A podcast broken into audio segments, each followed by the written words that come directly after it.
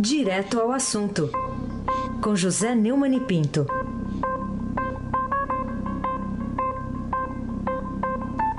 Oi, Neumani, bom dia.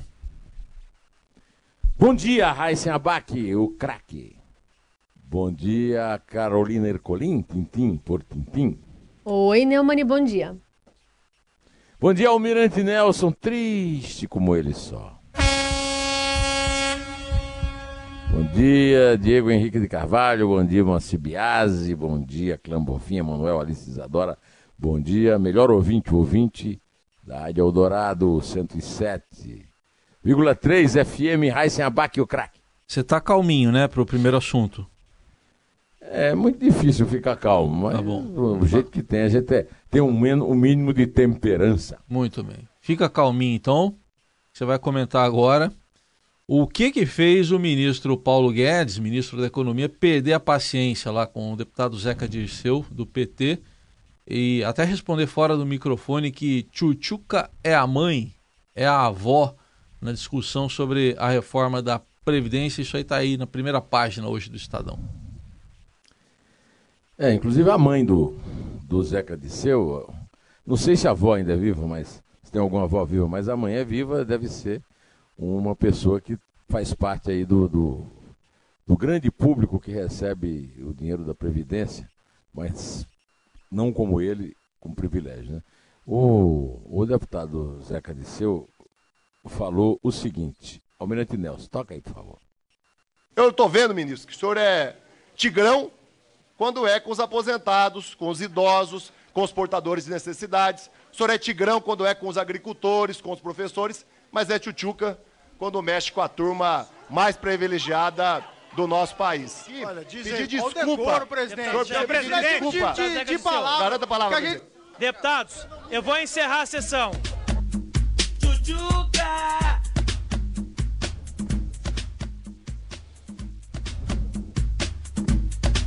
Vai, de improviso, vai, o, o Neumann. Comentário Vou de te improviso. pegar. Psiu, psiu, psiu. Por favor, me diz quem é.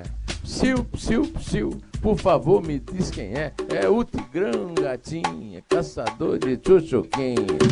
Eita, nós. Uma salva de É palmas o- para o, o José Neumann É o funk Merece, do merece. bonde do Tigrão. Isso.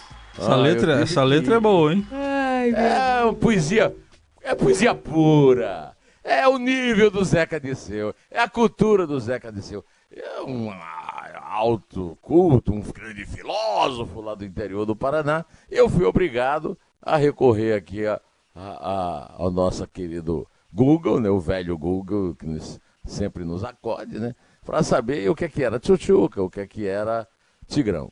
É, o, Ze, o Zeca Disseu é, é esse nível mesmo. Agora a oposição não tem força nenhuma. Não, não adianta. Ó, eu sou o cara, vocês sabem, mais temperamental que existe no mundo. É, Herdei do meu pai esse, esse vício. Agora, tem, tem certas coisas. Oposição, não dá para você perder a paciência com a oposição, porque é o desespero deles de não terem mais significação nenhuma no panorama político brasileiro. O, o Bombig, na nota de abertura da coluna do Estadão hoje, é, registra isso. A batalha da, da Comissão de Constituição e Justiça, que tirou Paulo Guedes do sério, foi só o começo dos embates a ser travados em cerca de 20 sessões da Comissão Especial e das votações em plenário no caminho da reforma da Previdência na Câmara. É um palco onde o governo mais apanha do que bate e requer nervos de aço, alertam os veteranos. A despeito das altercações, o ministro da Economia deixou uma boa impressão, segundo o Bombig, no Centrão tem total convicção na proposta e na necessidade da reforma. Isso é que interessa. Não é pouco, quando o próprio Jair Bolsonaro ainda se mostra claudicante. Né? Na avaliação de integrantes da CCJ, segundo o Bombig, se o Paulo Guedes tivesse um pouco mais de traquejo político, talvez não tivesse caído na provocação final feita pelo deputado Zé Disseu, Zeca Disseu, com a grosseira citação de um malicioso sucesso do funk carioca. Ó, eu também, eu concordo com o Bombig, agora eu sei que ninguém é obrigado a ter nervos de aço, mas o, o Paulo Guedes ocupa um cargo importante no governo, é, é o grande responsável por essa reforma da Previdência, já que o, o Bolsonaro está claudicante, como disse o Pompig. É, é de bom alvitre que ele mantenha o mínimo que puder a calma. O, o- é a mãe, é a avó, é, é um xingamento, mas ele não falou no microfone, não foi registrado. O Almirante Nelson nem tem aí para nos, nos tocar. E vamos em frente. Carolina Ercolim, tintim por tintim. Bom, mas no frigir dos ovos, Neumani, você acha que o Paulo Guedes ele foi bem sucedido, né, ao tentar convencer os membros lá da CCJ a, a darem esse aval de, pelo menos, constitucionalidade, né, ao texto da reforma, ao dizer que É esta custa é, é 20 vezes, né, os gastos com educação pública. Ele usou diversos argumentos e esse foi, foi um deles. É. é. Isso é verdade, realmente. A lenda é o contrário quando se tenta desqualificar a, a, a reforma da Previdência. A reforma da Previdência é urgente, é necessária, somente gente muito irresponsável, como o Zeca disseu, é que pode fazer esse tipo de confusão por causa dela. Né? Agora, o, o, o, Paulo Guedes é meio provocativo. Ele falou assim: cortem vocês, vocês são o poder, vocês têm medo de fazer isso, né? Aí provocou o pessoal do PT, dizendo que. Até acho que foi injusto, porque o Lula conseguiu aprovar lá uma, reforma, uma reforminha que não resolveu o problema. Mas andou um pouco, andou talvez até mais do que o Fernando Henrique, né? É, ele disse que é, o, o, presidente, o Congresso e o Supremo são os atores principais da reforma e que ele tem um papel pequenininho. Né? Se a reforma for forte, foi o que disse ele, é possível pensar num futuro melhor para os filhos. Se for fraca, daqui a três anos eles estão aqui discutindo, eu não. Três anos, não. Quatro, não. Vou falar três, porque senão os senhores falam que eu estou saindo do governo. Acabou o mandato, não estarei aqui de novo. Oh, é, pois é, ele falou também é, que o PT não teve moral, autoridade para fazer o que precisava ser feito. E é verdade, né? Agora, isso é tudo muito bom. Eu gostei muito do desempenho dele. Eu acho até que o mercado não gostou tanto, né? Porque a bolsa caiu. Mas eu gostei. Só que eu, sou, eu, eu já sou é, convertido, né? Ao contrário dos adversários, eu, eu, eu, sou a favor da reforma da Previdência, porque eu sei que se não for feita, a, a, a coisa, o, o bicho vai pegar. Aí sem abaque o craque. O Neumann, ainda no âmbito aí do parlamento, mas com outra questão agora, que é a PEC do orçamento impositivo, agora aprovada com algumas mudanças no Senado.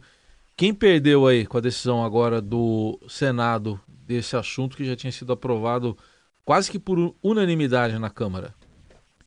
É, esse assunto, o, o governo até disse que ganhou naquela intervenção ridícula do Eduardo Bolsonaro, dizendo que ele e o pai discursaram contra a, a PEC, exatamente porque eles eram da oposição, né? E, mais uma vez, né, uma coisa que é de destacar é que a, a bancada do PSL abandonou o ministro no Congresso.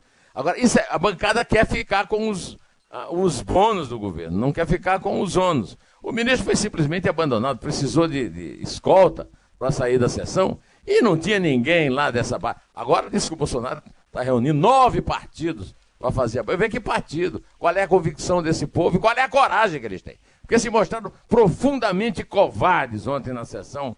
Carolina Ercolim, tintim por tintim. Aliás, ontem muita gente se perguntou onde estava o Eduardo Bolsonaro, né, Neumani? É, estava escondido em alguma rede social. Eu vi falando isso aqui.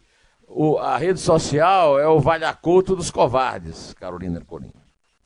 Bom, vamos continuar aqui nos nossos assuntos. Queria falar contigo agora sobre o Supremo Tribunal Federal. Por que que, o que, na verdade, na sua visão, levou o presidente Dias Toffoli a suspender aquela sessão de julgamentos do Supremo para realizar uma sessão solene, né, de desagravo à instituição e acabar repetindo, né, muitas das coisas que ele vem falando sobre é, como é importante, né, qual é o papel do Supremo é, na democracia brasileira. Você quer saber qual é, qual é o papel do Supremo na, na, na, na política, na democracia brasileira? Ontem estava marcada uma, uma sessão para discutir o caso de uma mulher que está pedindo que a pensão do marido seja só para ela e não seja para o amante de, dele. O amante. É. Então ele, tudo bem, não tenho nada contra, só que isso não é assunto para estar tá discutindo no Supremo. Aí ele suspende o julgamento, inclusive esse, né? Para fazer loas para si mesmo. Eu acho que o, o comportamento até surpreendente para mim, de moral ali, foi o Marco Aurélio Melo que se retirou da sessão. Aquela sessão é ridícula e mostra o tamanho do ridículo que é o Supremo, na, na, no, exatamente o contrário dos que foram lá bajular os ministros na certa, porque tem interesse em, em ações que estão sendo julgadas lá, em, em processos que estão sendo julgados lá no, no, no Supremo. Aí se abaque o craque. Vamos lá, o próximo assunto acho que vai provocar de novo alguma interjeição de surpresa em você. É, o que, que, muda aí no panorama penal dos ex-governadores do Rio, Sérgio Cabral e Luiz Pezão, que viraram réus numa nova ação agora sobre corrupção na linha 4 do metrô lá do Rio? Ah, essa é a interjeição que você quer? Pode ah, ser. Não me diga, Heisen. É verdade, Heisen. Jura? Você jura que isso está acontecendo, Heisen? pois é. É, né? o, o Luiz Fernando Pezão e o Sérgio Cabral, é, figuras carimbadas na Justiça Penal Fluminense, ambos do MDB, do Temer, que está é, reclamando, está contra as agressões ao Estado de Direito, no caso dele, em artigo na página 2 do Estadão hoje, né? se tornaram réus de uma, uma ação civil pública, ajuizada na segunda-feira, pelo Ministério Público do Estado do Rio. É, também são processados Hudson Braga, coordenador da campanha do Pezão para o Governo do Rio, Renato Pereira e a agência Prole, responsáveis pela publicidade do então candidato a governador. Né? O, o, Ministério Público acusa o Pezão de fazer, em 2015, um aditivo contratual das obras da linha 4 do metrô do Rio, pagando mais 852 mil reais à construtora Odebrecht. Esses são sempre os mesmos atores. Né? tanto o lado do corruptor e o lado do corrupto. Né? É, segundo o Ministério Público, a, a, arrecadação dos recursos seria feita por Cabral para garantir a permanência do grupo político à frente do Executivo Fluminense. É, garantiu, né? O Pezão foi governador e deu no que deu. Agora, é, isso aí sempre termina num, num julgamento num, num, tribunal superior, que sempre termina soltando quem está preso, inocentando quem não está ainda, mas está sendo processado. E vamos em frente, que atrás vem gente. Carolina Ercolim, tintim por tintim. Neumani, fala mais sobre essa polêmica envolvendo o filho do ex-presidente Lula, que foi nomeado ali pela Lesp. É, o caso da Lesp, eu sempre lembro a brilhante reportagem do Fábio Leite no Estadão, de domingo, mostrando como está funcionando a todo vapor o que estava meio secreto nos últimos anos, mas que agora está sendo escancarado, que é a aliança é, inquebrantável entre o PT e o PSDB, que se fingiam de adversários, mas se comportam da mesma forma que se comportavam quando Lula era presidente do Sindicato dos Metalúrgicos de São Bernardo do Campo e Diadema, hoje do ABC, e participou ativamente da campanha do Fernando Henrique ao Senado. Eu lembro que o Fernando Henrique ficou em segundo lugar, ficou como suplente. Quem ganhou a eleição foi o Franco Montoro, do mesmo partido, né, no caso à época, o MDB, e, e assumiu, porque o Montoro assumiu o governo do Estado. Agora, a aliança que ele, com 70 votos, 71, elegeu o Cauê Macris, tucano, para fazer a agenda e evitar que haja qualquer dissabor para o Dória.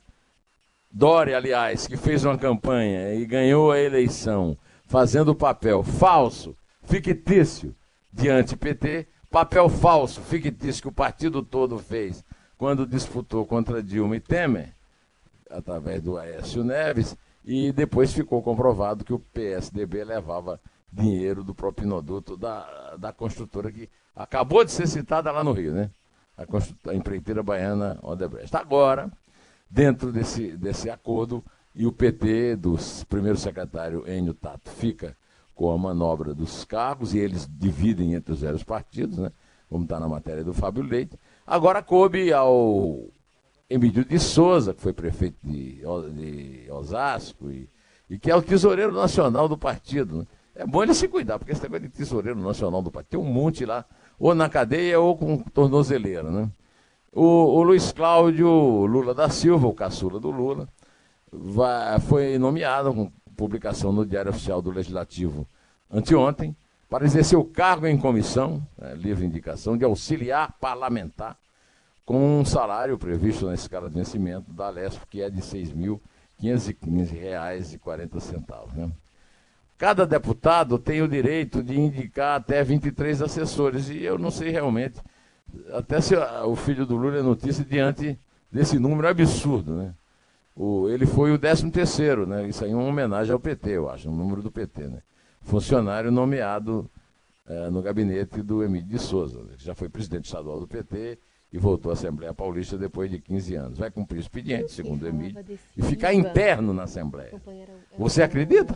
Dizem que se todo, todos os assessores forem trabalhar, não vai ter lugar na Assembleia para recebê-los. Carolina Ercolim, tintim por tintim. Acho que é o Raisen Abac. Sou Joe. Raisen Abac, o craque.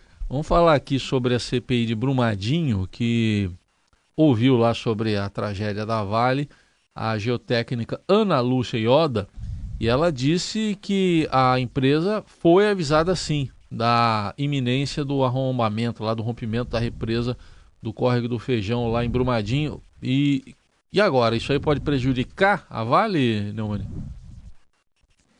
É a geotécnica Ana Lúcia Moreira Ioda, da empresa Tractibel Engineering, responsável pelos lados de estabilidade da barragem de Brumadinho de 2017 a 2018, disse ontem é, na Comissão Parlamentar de Inquérito do Senado, que investiga o rompimento da barragem de Brumadinho, uma tragédia que já deixou mais de 200 mortos e tem mais 100 desaparecidos, né, que os indicadores estavam dentro das leituras históricas. Segundo ela, após uma reclassificação pela Tractebel do fator de segurança da barragem em junho de 2018, o gestor da Vale, o Austin Piretti, achou melhor deixar análise sobre a responsabilidade da alemã TÜV Sud, que atestou por último a estabilidade da estrutura. A justificativa para a troca da empresa foi de que a alemã teria estrutura melhor para avaliar a barragem. O que ficou provado é que hoje a Sud está tá sendo é, digamos, junto com a Vale. Mas isso não leva a nada, não leva a lugar nenhum. Nem a própria CPI a própria CPI leva aqui a pizza, né? É uma tradição nas CPIs parlamentares. Ah, pelo menos nós ficamos sabendo disso. Que a Vale, o, o grande sistema de segurança que a Vale usa e que ameaça todas as suas empresas é o seguinte: quando contrata uma empresa que de, é, detecta que a barragem vai arrombar, aí tira, demite essa empresa, esses assessores e contrata outros, como aconteceu nisso. Agora, eu repito, que já falei aqui para vocês que o, o Fábio Schwartzman, né? O presidente da Vale, é, durante cuja gestão esse tipo de, de, acidente, entre aspas, está acontecendo, vai ser afastado da empresa, se aposentar, recebendo 40 milhões de reais. Eu tenho certeza que se o, a Rádio Dora oferecer isso ao, ao Heisen, ele vai recusar porque ele prefere continuar com os ouvintes. Claro. Mas não é um dinheiro ruim, não é uma coisa para se rejeitar, né? Agora sim, Carolina Ercolim, Tintim por tintim. Vamos lá, Neumann. Eu queria que você falasse sobre a novidade do MEC, né, protagonizado ainda pelo ministro da Educação, Ricardo Vélez Rodrigues. Ele que vai fazer uma revisão aí nos livros didáticos, porque ditadura pode ser trocada por outra expressão, regime democrático de força. É, talvez falte ao ministro Ricardo Vélez se isso for verdade, essa notícia foi dada numa entrevista dele ao Valor Econômico. Não se sabe até que ponto ele mesmo não vai é, depois é, é, dizer que não disse, que não foi bem assim, porque tiraram do contexto. Mas é absurdo, né? Quer dizer, qualquer é, criança na escola primária vai saber que as palavras democracia e força não se combinam. É claro que a democracia também tem que ter força. A força é exercida pelos seus aparatos de força é, garantidos pela Constituição, as leis de, segurança. Mas a ditadura é que é força. É, de qualquer maneira, é, essa tentativa de desmontar, de reescrever a história, é absurda. Agora, ela é, é quando, se ela fica só na discussão ideológica, o, o, a turma das redes sociais apoiando o, os irmãos e o pai Bolsonaro que apoiam a, a, o guru lá da, da Virgínia deles. Até aí tudo bem, não, não foi ditadura, é regime, não, não foi golpe. Agora, colocar no livro didático que você interromper, aliás, você não, né? Eles, os militares, interromperam uma, um mandato presidencial constitucional. É, na época, vigia a, a Constituição de 46, aliás, muito liberal. E o Jango, João Goulart, era presidente constitucional da República. Interromper isso só se, só se faz através de um golpe. Então foi golpe. O golpe foi bom, o golpe foi ruim, eu não vou discutir isso aqui agora. Foi golpe e não pode ficar mudando o livro didático para fazer a história de acordo com o vencedor do momento. Aliás, o Vélez Sarsfield, vamos. Vélez Sarsfield não, né, Raiz? Vélez Rodrigues, né, Raiz? Não fica aí me soprando coisa errada, Raiz. O Vélez Rodrigues, vamos, vamos Vamos combinar, né? É uma besta. Né? Agora, antes que eu comece a perder a paciência, Carolina, vamos contar. Vamos lá, repentista. É três. É dois. É um. Em pé.